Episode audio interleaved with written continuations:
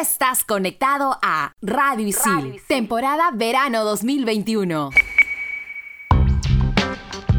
Bienvenidos a Expansión Geek temporada 2021 por Radisil. Chequea tu conexión que tenemos un super episodio para ti en el que iniciaremos hablando sobre todos los detalles del videojuego Jump Force. Hola, hola, soy Sam, más conocida como Sammy la Tortuga, y en este programa hablaremos de las categorías del anime y el manga. Hola, mi gentita bella, mi gentita hermosa, por aquí Joker Arciniega, el de la sonrisa seria, y si no sabes lo que es Crunchyroll, quédate hasta el final para enterarte de todito. Manda partida. Level 1. Hadouken! Monster kill! Level 2. Oculus Repairer. Fatality. Level 3. His name is John C. Level 4. This is Sparta! Level 5. Dracaris. Game over. Radio Isil presenta Expansión Geek.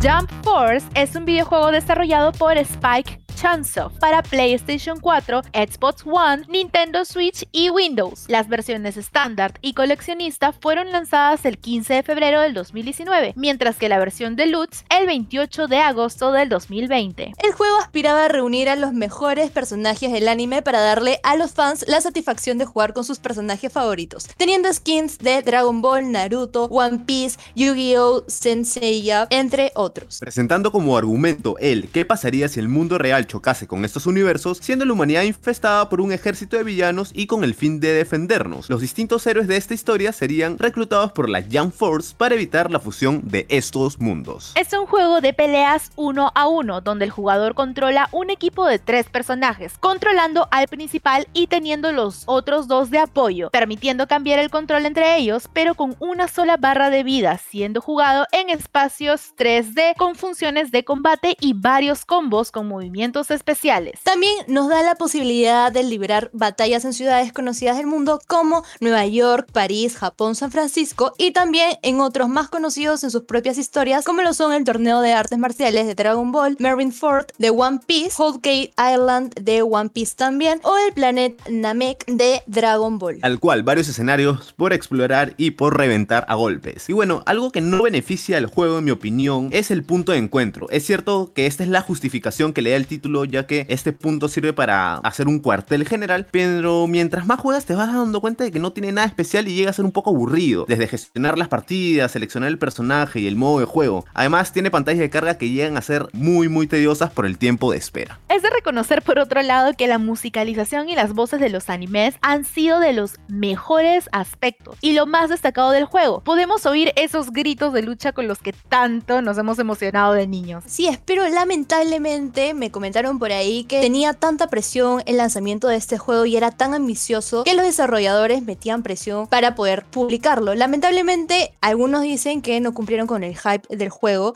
mientras que otros como que sí les gustó. Si eres también de esos jugadores que quieren arriesgarse con todo por tener un personaje súper destacado y con el que seguramente ganarás todas tus partidas, debes saber que existe un mod realizado por Beats y Van Rose que implementa a Shaggy en el juego. Se encuentra disponible en la página oficial Jump Force Mods y para quienes lo descargan descubrirán que este icónico personaje puede alcanzar la transformación de Super Saiyajin Blue.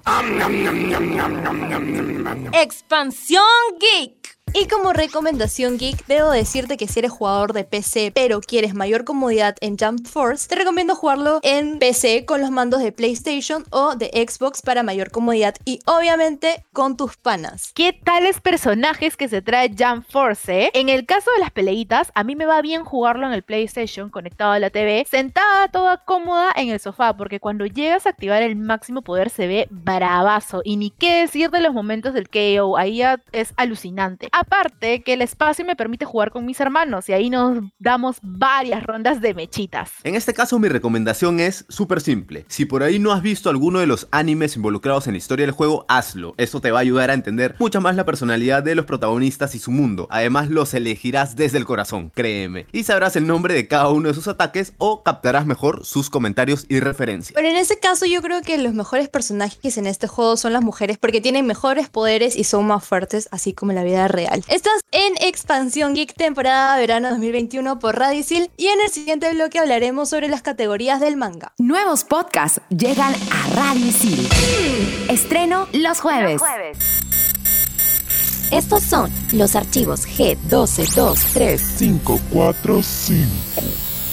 545. Astro Boy es una serie de televisión que se estrenó en Japón el día del año nuevo de 1963 y es la primera serie de televisión japonesa animada que encarnaba la estética que más tarde se hizo familiar en todo el mundo como anime. Astro Boy fue creado como un manga del mismo nombre por Osamu Tezuka, quien es considerado como el padre del manga. La serie tuvo cuatro temporadas con un total de 193 episodios y llegó a nuestro país en el año de 1967, siendo de esta manera el primer anime transmitido en el Perú. Estos fueron los archivos JKR 2132. Expansión Geek.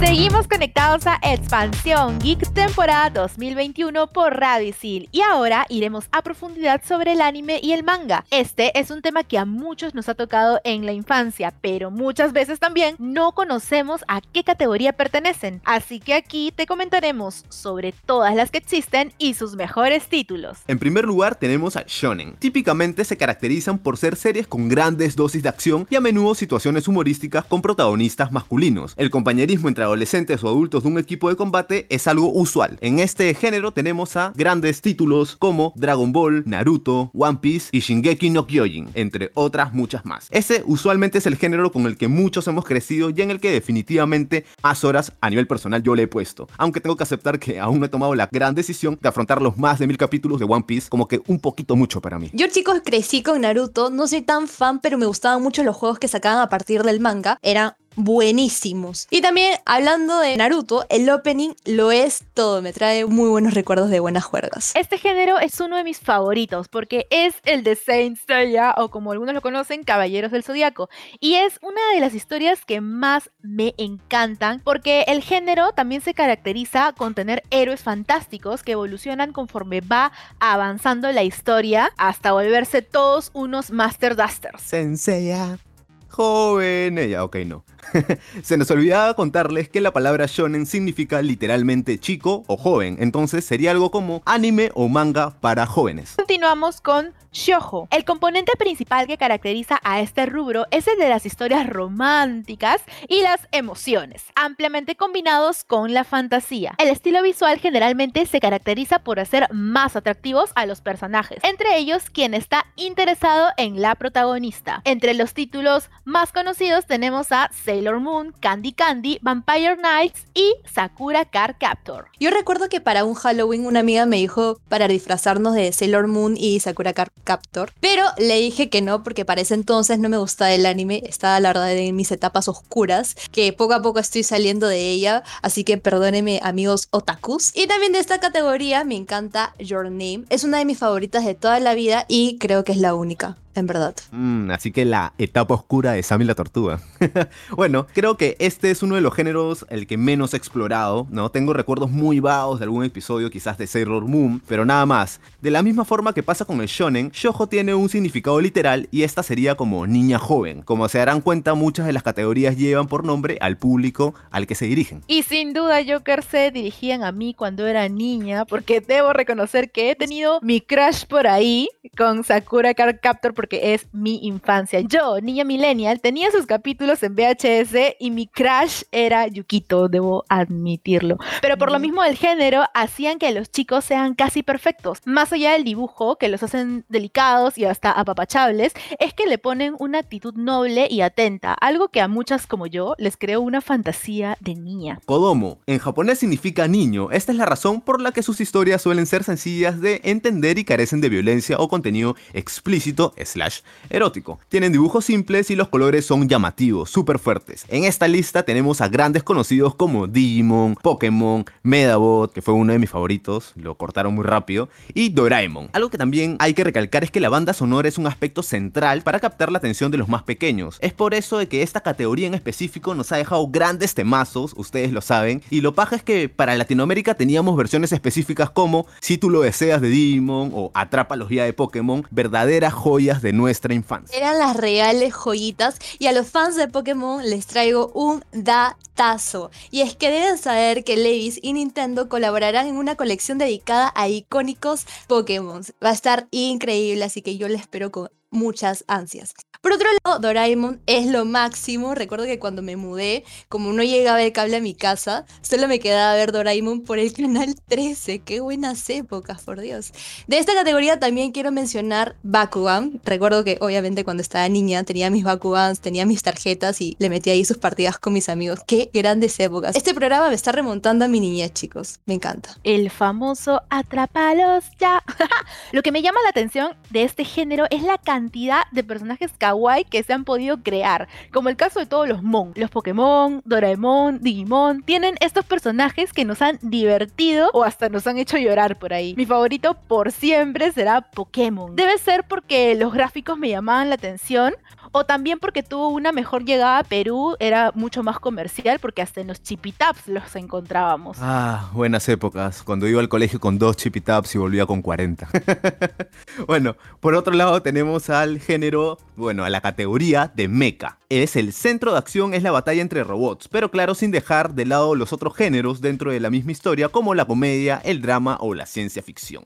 Aquí también tenemos grandes exponentes como Neo Genesis Evangelion, Gundam, Gurren Lagann, que es del mismo estudio que creó Evangelion, y Macros, más conocido en Perú como Robotech. Este género me hace referencia a los Transformers y a los Power Rangers, ya que tienen el apoyo de robots en la lucha y es algo que humaniza a la máquina. Para mí, la verdad es que Evangelion es la mejor serie mecha, que incluso es considerada como el mejor anime de la historia. Ah, mira, qué chévere, ¿ah? porque a mí me recomendaron Evangelion, pero me dijeron que son pocos los que le entienden a la primera. Pero igual, la voy a ver, está apuntadísima. Por otro lado, tenemos la categoría de Spokon, que es una palabra compuesta proveniente de sport, que significa obviamente deporte, y kondo, que significa espíritu. Por lo que podríamos traducir como espíritu deportivo, que es precisamente lo que busca resaltar ese tipo de anime. Y en esta categoría está el famosísimo Capitán Subasa, también conocido como Supercampeones de 1983. Está también Kuroko no Basket y Diamond no Ace. En definitiva, chicos, esta categoría es la que más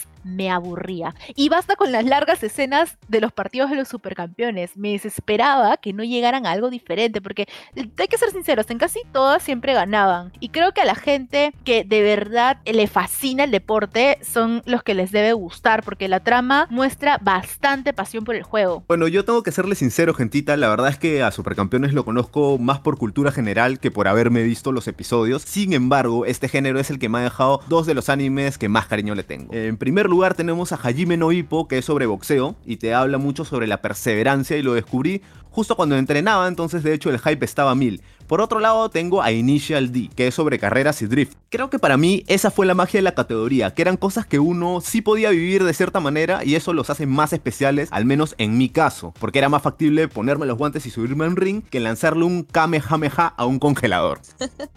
Ahora como dato curioso chicos, muchos creen que Supercampeones es el primer anime Spokon creado, pero no es así. Sin embargo, este anime fue el que le dio fama al género Spokon. Pues no fue hasta que llegó este anime donde el Spokon causó mucha sensación y fue muy relevante entre los animes. Y ahora, para finalizar el bloque, vamos a hacer una mención a las categorías que fueron señaladas para adultos. Empezando por la categoría Seinen. Tiene un tema más serio y más arraigado en la situación social de la época. Son mucho más complejos, con un despliegue sin restricción para la violencia y el contenido sugestivo. También hay poca reserva en el uso de las drogas y el alcohol, algo que está totalmente prohibido mostrar en las series dirigidas para niños. Algunos de los títulos más conocidos son Hellsing, Gantz y Tokyo Ghoul. También tenemos la categoría Yosei. Con un despliegue de historias más maduras, este sector busca a las mujeres con un rango de edad de mayor amplitud. Son más cotidianas, profundas y el romance tiene mayor intensidad tanto a nivel narrativo como gráfico. Algunos títulos de esta categoría son Nana y Usagi Drop. También tenemos a Yaoi. Están enfocadas en las relaciones amorosas entre parejas homosexuales masculinas sin llegar al extremo del morbo. Son intensas y desafiantes para romper el tabú que se encontraba en una sociedad japonesa conservadora. Algunos títulos de esta categoría son Gravitation, Setsuai y Yonju Romántica. Dentro de las categorías también tenemos a Yuri. Esta relata tramas envueltas en el romance femenino y el lesbianismo. La temática es predominante en el ambiente escolar,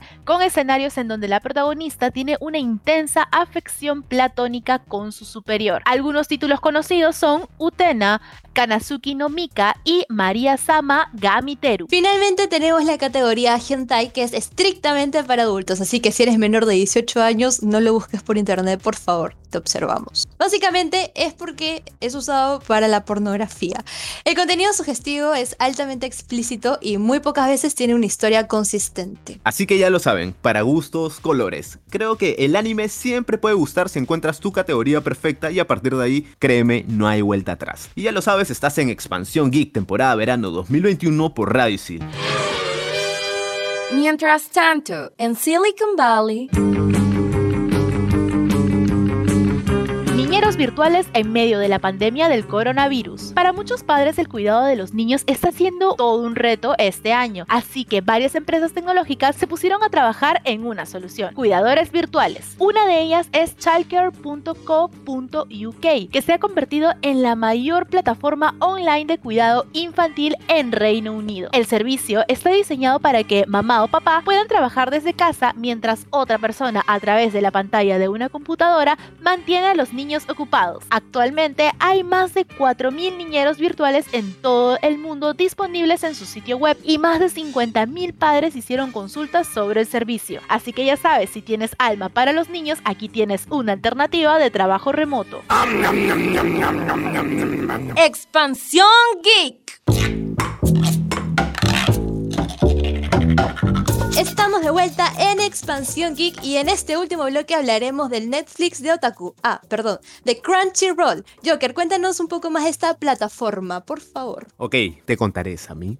Crunchyroll es un distribuidor, editor y servicio de streaming de anime, manga y dorama, donde podemos encontrar series como One Piece, My Hero Academia, Dragon Ball Super o Shingeki no Kyoji. La compañía es una subsidiaria de Funimation, que a la vez es subsidiaria de Sony Pictures. Crunchyroll ofrece más de 900 series de anime, más de 200 doramas, que son los dramas asiáticos, y 50 títulos de manga. Crunchyroll tiene dos modalidades, la gratuita y la premium para los pobres como yo. La primera permite disfrutar de cientos de series disponibles a cambio de ver una pequeña publicidad por episodio. Por otro lado, tienes la versión premium que puedes probarla 14 días gratis. Además, tiene un acceso ilimitado del catálogo de Crunchyroll, no tienes publicidad y te da la posibilidad de ver en simulcast las series más actuales, donde puedes ver los capítulos una hora después del estreno en Japón. Así que paguen su membresía premium.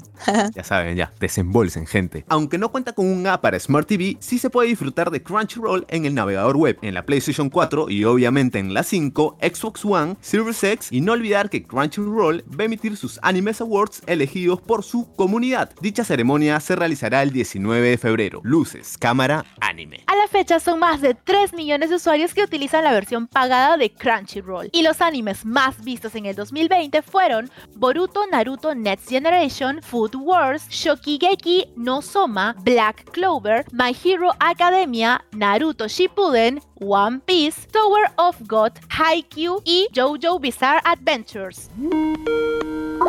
Expansión Geek. Y ahora, para terminar con este tercer bloque, te tenemos la recomendación de la semana. Y esa es Demon Slayer Kimetsu no Yaiba. Así es, Mili. ¿Y de qué trata? La historia está cronológicamente ubicada durante la era de Taisho, que duró de 1912 a 1926. El protagonista es Tanjiro Kamado, un chico que para mantener a su familia, se dedica a vender carbón. Desafortunadamente, un día al regresar del trabajo, descubre que su familia fue atacada y asesinada por un demonio. Mientras lamenta la muerte de su familia, descubre que su hermana Nezuko es la única sobreviviente, aunque ha sido maldecida y condenada a ser un demonio. Incapaz de lidiar con dicha idea, Tanjiro Kamado buscará la forma de devolverle su humanidad, siguiendo el camino de un cazador de demonios. ¿Por qué tienes que verla? Seguro la trama en principio te puede parecer al de los típicos shonen, con los clichés que este género acostumbra tener. Sin embargo, episodio tras episodio, descubrirás cómo poco a poco esta historia brilla con luz propia. Igualmente, la trama muestra congruencia desde que inicia. Cada detalle de esta se encuentra muy bien cuidada. Hay que destacar que el anime no da descanso, constantemente atraviesa por situaciones interesantes, emotivas y sobre todo llenas de acción, mejorando conforme la historia avanza mismo como un buen vinito. Cada personaje que aparece tiene una buena construcción y desarrollo, se le da su importancia a cada personaje. Aparece también en el momento indicado y brillan cuando la situación lo amerita. Sí es Summer, y otro punto para destacar es la gran animación que posee, siendo potenciada por un excelente manejo en la paleta de colores. Mm, todo eso hace que tanto las escenas iniciales como las que tienen acción luzcan muy bien ejecutadas. En ningún momento se siente que caiga, al contrario se mantiene y mejora conforme avanza cada episodio. Demon Slayer tiene el potencial para convertirse en un shonen importante dentro de su género. Con su primera temporada dieron un golpe sobre la mesa contra producciones que actualmente están de moda, teniendo esta de todo, momentos épicos y emotivos con una trama sólida y que promete bastante. Sin lugar a dudas, Kimetsu no Yaiba es una tarea necesaria. ¿Y en dónde puedes verla? Puedes encontrar este anime obviamente en Crunchyroll, así que no te puedes quedar sin verla. Recuerda también que si eres un gamer de PC, puedes disfrutar de Jump Force con tus mandos de PlayStation o Xbox para mayor comodidad. Sammy la Tortuga se despide. Y por aquí se despide Joker Arcinega, pero recuerda que siempre puedes retroceder este episodio para volver a escuchar nuestras recomendaciones de anime y probar con alguno de los mencionados. Se desconecta It's Mili Militza y esto fue todo en Expansión Geek temporada verano 2021 por Radicil. Ya sabes que si quieres un amplio catálogo de animes, descárgate Crunchyroll para maratonear cuando quieras. Eso fue todo, cambio y fuera.